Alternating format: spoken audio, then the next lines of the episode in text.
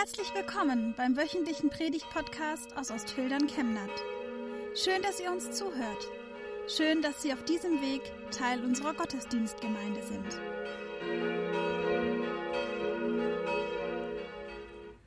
Liebe Gemeinde, es herrscht gespannte Stille.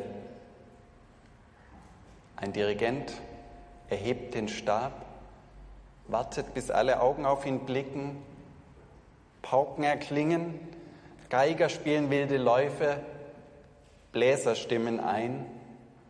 Und dann ertönt wie aus einem Mund, jauchzet, frohlocket, auf Preise die Tage, rühmet, was heute der Höchste getan, lasset das Zagen, verbannet die Klage, stimmet voll Jauchzen und Fröhlichkeit an. Was für ein Fest ist es, das live zu hören das Weihnachtsoratorium von Johann Sebastian Bach, nicht nur aus der heimischen Stereoanlage. Es spricht zu uns dann der fünfte Evangelist Johann Sebastian Bach. Und er spricht direkt zu unseren Herzen. Wie schön ist es, erst selbst mitzusingen in einer Bachkantate, in einem Chor, der gut geprobt hat, wo die Stimmen zueinander passen, man alles herausholt, wo die Höhen funktionieren. Wie schön ist es, in einem Gospelchor dabei zu sein, zu groovigen Rhythmen laid back zu singen und Gott zu loben. Wie gut tut es, in einer Kirche zu sein, wo kräftig und laut mitgesungen wird, weil man die Lieder kennt und mit ihnen lebt, weil sie vom Sonntag her durch die Woche klingen und immer wieder mir sagen, du meine Seele singe, wohl auf, singe schön. Und dann fällt einem eine Zeile ein, von Gott her, mitten im Alltag. Er weiß viel tausend Weisen zu retten aus dem Tod. Und dann singe ich innerlich mit, egal wo ich gerade bin, oder werde vielleicht sogar laut und singe es vor mich hin.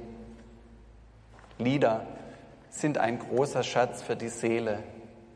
Sie können uns durch Wochen, manchmal durch ganze Lebensphasen begleiten. Sie bieten Schutz und Geborgenheit Sie lassen unsere Seele Atem holen, nicht nur unsere Lunge.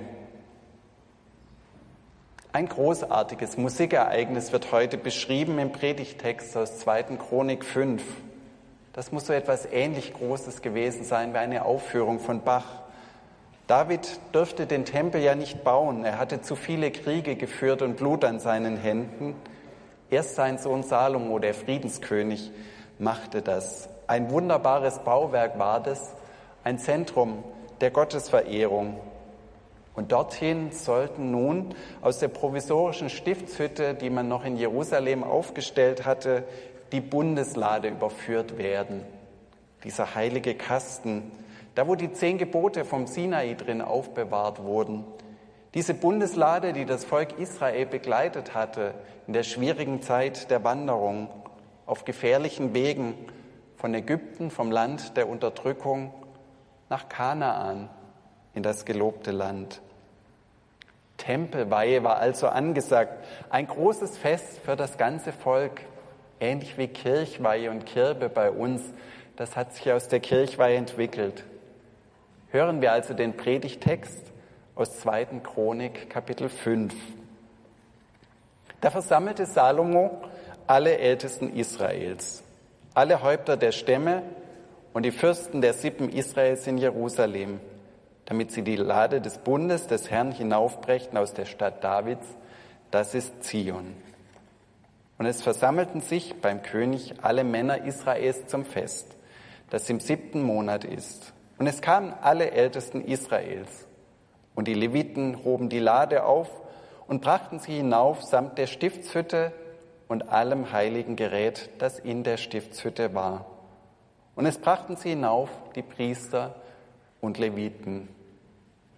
Und die Priester gingen heraus aus dem Heiligtum, denn alle Priester, die sich eingefunden hatten, hatten sich geheiligt, ohne dass man auf die Abteilungen geachtet hätte. Und alle Leviten, die Sänger waren, nämlich Asaf, Heman und Jedutun, und ihre Söhne und Brüder, angetan mit feiner Leinwand, standen östlich vom Altar mit Zimbeln, Psaltern und Harfen und bei ihnen 120 Priester, die mit Trompeten bliesen. Und es war, als wäre es einer, der trompetete und sänge, als hörte man eine Stimme loben und danken dem Herrn. Und als ich die Stimme der Trompeten, Zimbeln und Saitenspiele erhob und man den Herrn lobte, er ist gütig und seine Barmherzigkeit währt ewig, da wurde das Haus des Herrn erfüllt mit einer Wolke. Als das Haus, da wurde das Haus erfüllt mit einer Wolke als das Haus des Herrn, sodass die Priester nicht zum Dienst hinzutreten konnten wegen der Wolke. Denn die Herrlichkeit des Herrn erfüllte das Haus Gottes. Was für ein Aufmarsch, liebe Gemeinde, muss das gewesen sein? Aus 1. Chronik 25, da werden diese ganzen Abteilungen, die hier erwähnt sind, aufgezählt, können wir rechnen, dass im Tempel insgesamt 288 Sänger und Instrumentalisten beschäftigt waren. Zum Vergleich, eine große Sinfonie von Gustav Mahler braucht im Orchester etwa 135 Menschen. Gewaltige Menge von Musikern und Leuten, die mitspielen in diesem Posaunenchor. Alle, alle Tempelmusiker hatten gleichzeitig Dienst und nicht nur einer an der Orgel. Und sie machten mit. Das ganze Volk war dabei. Was für ein Event. Was für ein Massenauflauf. Und dann ertönen die Zimbeln, Harfen und Trompeten. Die Sänger stimmen ein und es klingt, als wäre es eine einzige Stimme, die da Gott lobt und ihm dankt. Vielleicht ist es gerade das, was im Text so betont wird, was das Singen in Gemeinschaft so faszinierend macht, dass aus ganz vielen Stimmen, die jeder für sich im Alltag ganz unterschiedlich verwendet, ein Klang wird, dass aus dem Stimmengewirr, das man auf Volksfesten hören kann, eine Harmonie wird, eine Symphonie statt der sonst üblichen Kakophonie, wenn jeder nach seiner eigenen Pfeife tanzt und singt, wenn jeder sein Süppchen für sich kocht und anschließend seine Suppe alleine auslöffelt. Wie gut tut es da Gott zu loben mit einer Stimme und unsere Stimme für ihn einzusetzen. Vielstimmig, einstimmig sein zum Lob Gottes.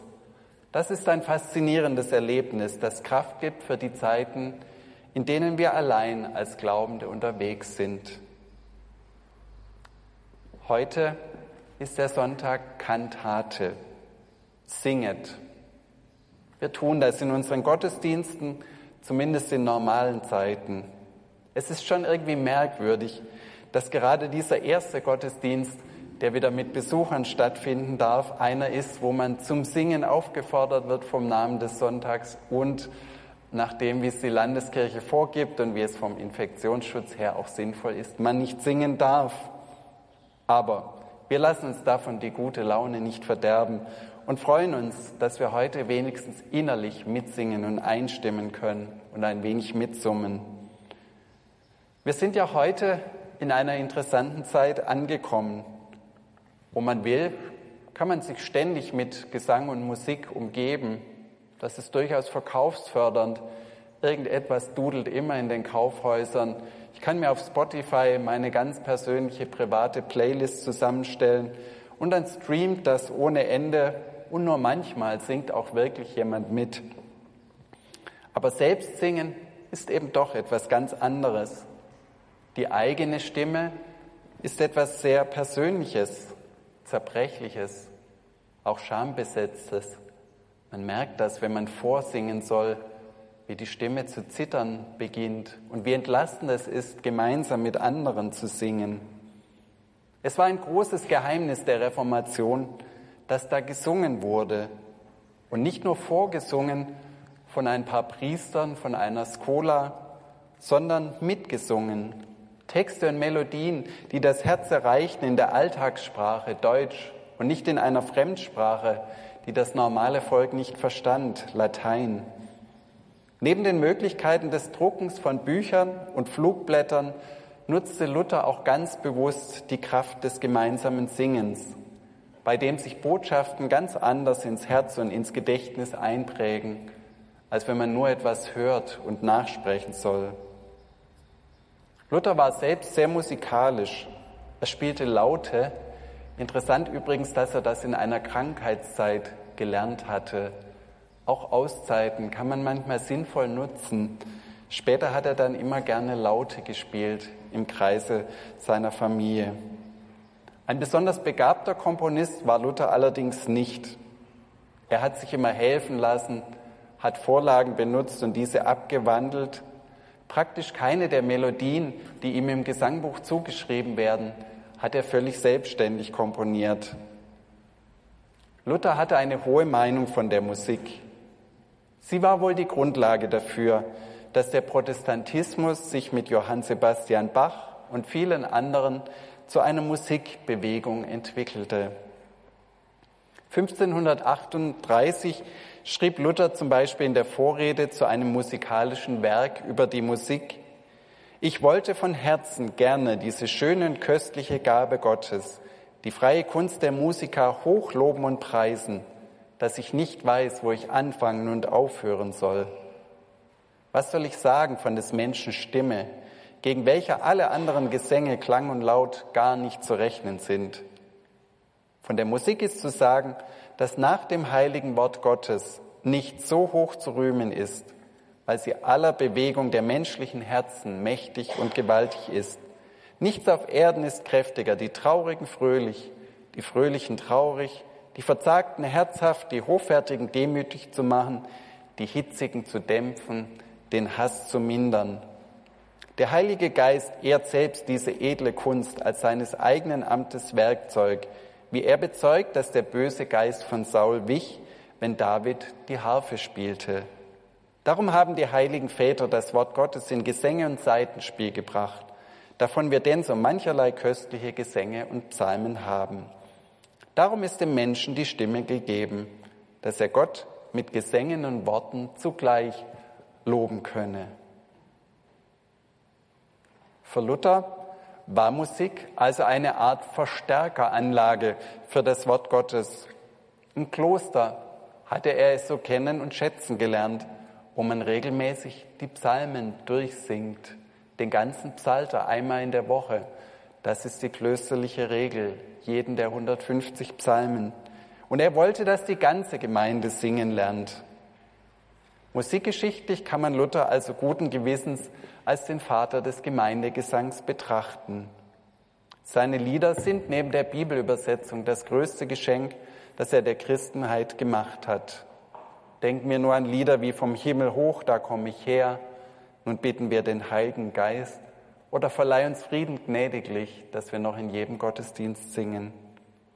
Es lohnt sich, diese Lieder und Texte in den Mund zu nehmen ein Gesangbuch zur Hand zu nehmen und sich eine Strophe mit Text und Melodie so einzuprägen, dass uns einen Tag oder eine ganze Woche begleiten kann.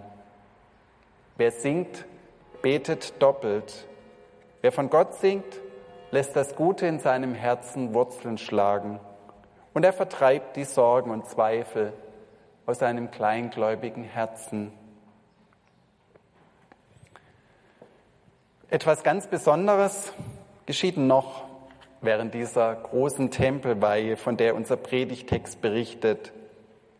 Es heißt dort, und als sich die Stimme der Trompeten, Zimbeln und Seitenspieler erhob und man den Herrn lobte, er ist gütig und seine Barmherzigkeit währt ewig, da wurde das Haus erfüllt mit einer Wolke als das Haus des Herrn sodass die Priester nicht zum Dienst hinzutreten konnten wegen der Wolke.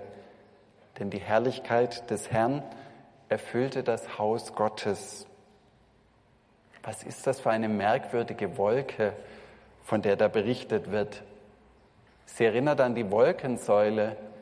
In dieser Gestalt ging Gott vor dem Volk Israel her, damals in der Wüstenzeit, und zeigte ihm den Weg. Nachts war das diese Feuersäule, die sogar leuchtete.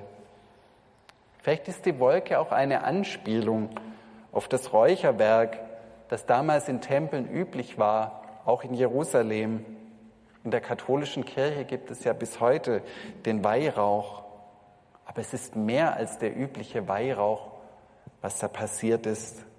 Eine besondere Erscheinung von Gottes Gegenwart im Tempel, wo man merkte, ja, Gott hat diesen Raum des Gebets des Heiligen in Besitz genommen. Das muss eine sehr besondere Stimmung gewesen sein in diesem Tempel, in diesem Gotteshaus. Erst die erhebende Musik, dieses laute, festliche und dann diese Wolke, eine Art Trance, in die man sich fallen lassen kann und Gott begegnen. Wie schön ist es, wenn man das erleben kann. Manchmal geschieht das auch in Gottesdiensten oder bei einem Kirchenkonzert. Es ist ein besonderes Geschenk, ein solcher Moment, wenn ich mich Gott so nah fühlen kann wie einer Wolke, die mich ganz nah umgibt. Und es ist sicher auch kein Zufall, dass das in einem Gotteshaus geschieht. Natürlich können wir überall Gott singen und Gott loben, aber es ist doch gut, das in einem Haus zu tun, das extra dafür errichtet wurde, in einem Haus, dessen ganze Architektur das Gotteslob ausdrückt. Ein Haus, in dem der Blick nach vorn auf Jesus geht, in dem wir Gott erkennen. Als Jesus mit seinen Jüngern unter Freudengesängen nach Jerusalem einzieht, da stört das einige Pharisäer in der Menge und sie fordern Jesus auf, seine Jünger zum Schweigen zu bringen. Daraufhin sagt Jesus einen merkwürdigen Satz. Ich sage euch, wenn diese schweigen werden, so werden die Steine schreien. Ja, Steine, die schreien und predigen, die haben wir in jeder Kirche. Sie sind ein Beweis für Gottes Barmherzigkeit, für den Schutz, den er gewährt. Wer traurig darüber ist, dass er heute hier gar nicht singen darf, wer sich nicht hergetraut hat, weil so viele Menschen da sind, die vielleicht auch ansteckend sind, diese Steine, die Gott loben, diese Kirche hier steht auch unter der Woche da. Man kann einfach sein Gesangbuch einpacken, in die Kirche kommen zu einer stillen Stunde und dann die Stimme erheben zum Lob Gottes, so laut wie man will.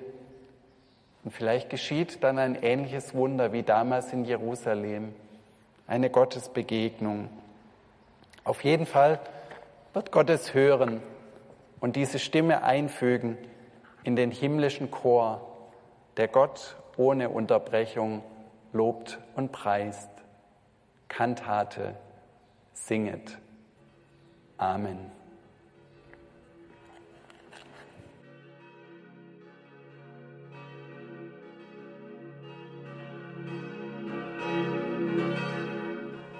Wir wünschen eine gute und gesegnete Woche und hoffen, dass Sie nächste Woche wieder dabei sind oder wir dich beim nächsten Mal im Gottesdienst vor Ort sehen. Weitere Infos zur predigenden Person und zu den Angeboten unserer Kirchengemeinde findet man auf unserer Homepage chemnat-evangelisch.de.